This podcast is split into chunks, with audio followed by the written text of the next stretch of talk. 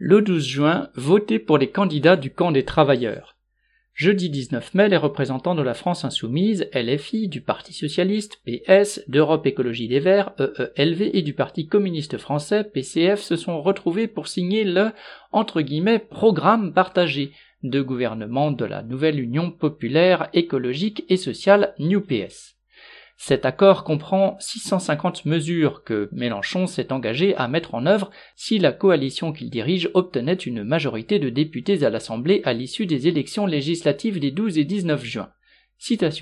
Il ne s'agit pas d'une fusion idéologique, fin de citation, a déclaré le chef de file des Insoumis.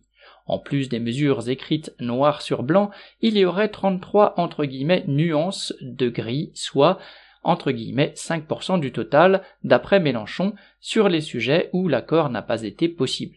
Cela concernerait les rares nationalisations envisagées, la titularisation des contractuels dans la fonction publique et quelques autres sujets qui sont loin de constituer des détails mineurs. Mais cela suffit à satisfaire des politiciens pour qui les promesses électorales sont destinées à obtenir des voix, pas à être respectées.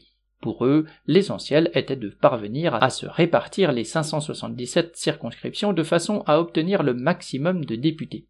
De son côté, Lutte ouvrière présente des candidats dans 539 circonscriptions de métropole et 7 circonscriptions à la Réunion. Il s'agit d'affirmer que les travailleurs ne doivent pas se laisser berner par des marchands d'illusions, ils ne peuvent compter que sur eux-mêmes et doivent se rassembler sur le terrain de la lutte de classe. Dans les quatre circonscriptions de Martinique et les quatre de Guadeloupe, les candidats de combat ouvrier défendront le même programme. Ces femmes et ces hommes sont issus du monde du travail, ils ne font pas de carrière politicienne et ne vendront pas leurs idées pour une place. Ils poursuivent dans les élections législatives le combat qu'ils mènent au quotidien, en permanence, dans les entreprises et les quartiers populaires, pour les intérêts de leur classe. Le 12 juin, votez et faites voter pour les candidats de lutte ouvrière.